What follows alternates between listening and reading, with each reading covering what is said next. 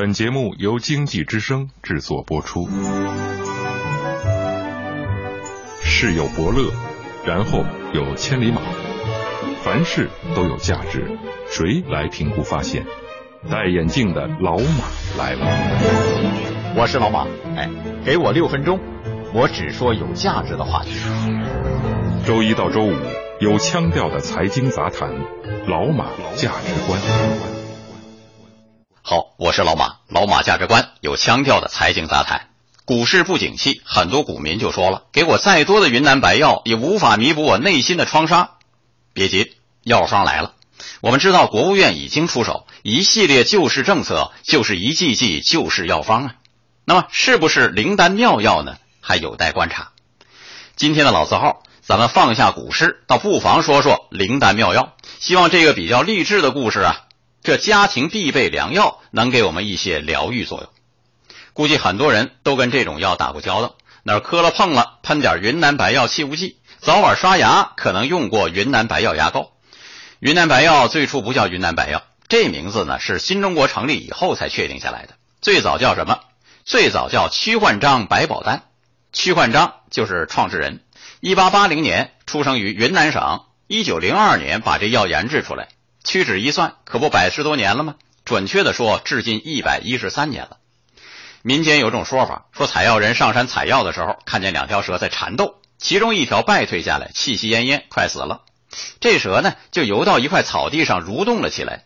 不一会儿，奇迹发生了，蛇身上的伤口竟变得完好如初。采药人于是利用这种野草研制出了百宝丹。不过，按照徐焕章本人的说法，他的百宝丹呢是受一人相传，有高人指点。这是一九三零年前后，屈焕章本人在报纸上说的。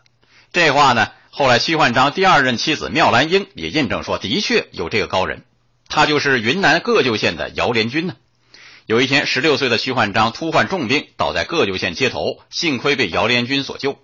姚连军是武当派的道士，人称滇南神医，精通外伤治疗，熟悉百草奇药，起死回生，救人无数。啊，屈焕章呢，就拜他为师，尽得真传。他正是根据师傅传授的秘方。研制出了奇药百宝丹，当然，一九一四年又升级为万应百宝丹。但说到底，百宝丹还是民间药物，它是怎么登上历史舞台的呢？和抗日有关。一九三七年，日本发动全面侵华战争，全国人民同仇敌忾，历史不经意间把百宝丹推到了前台。一九三七年九月五号，昆明市民送国民革命军陆军第六十军的四万多名将士开赴抗日前线。这一天，屈焕章一大早也带药房的伙计来到街上，向每名战士手中塞上一瓶屈焕章万应百宝丹。一九三八年初，中国军队取得台儿庄战役的胜利。台儿庄这一战不仅打出了滇军的威名，也让屈焕章万应百宝丹声名远扬。当时什么情况呢？说当时这群来自云南的部队作战十分骁勇，轻伤不下火线呢。这些战士受了伤，不管伤势如何，只要还能动，就不打绷带，不做担架，只把一种白色的粉末吃一点，外敷一点，又上阵拼杀。哎，这药神了！有一位叫朱锡贤的就说了，当时负伤太重了，拿出自己的白药撒上一点，白药撒上去以后包扎起来，两天伤口就愈合了。差不多每个人都把白药当成至宝，救命的至宝啊！就这么着。屈焕章的灵丹妙药迎来一段高速发展的黄金时期，马帮一坨一坨的把白药运往全国。到一九三八年，白宝丹的产量也因抗战的需要创纪录的达到了四十万瓶。到了今天，云南白药作为上市公司也发展的相当不错。今年一月上了最具价值中国品牌一百强榜单，在最值得信赖的中国品牌榜单中，云南白药位列所有行业之首。老马以为高手在民间呐。云南白药最初不过是民间的草药，却药效神奇，治病于伤痛，救人于危难。在抗日烽火当中登上历史舞台，治病救人之时，更带着保家卫国的基因。小人物也能改写历史，小草药也能解决大患。但是联系时下，能不能救治股民的病呢？老实说，不能。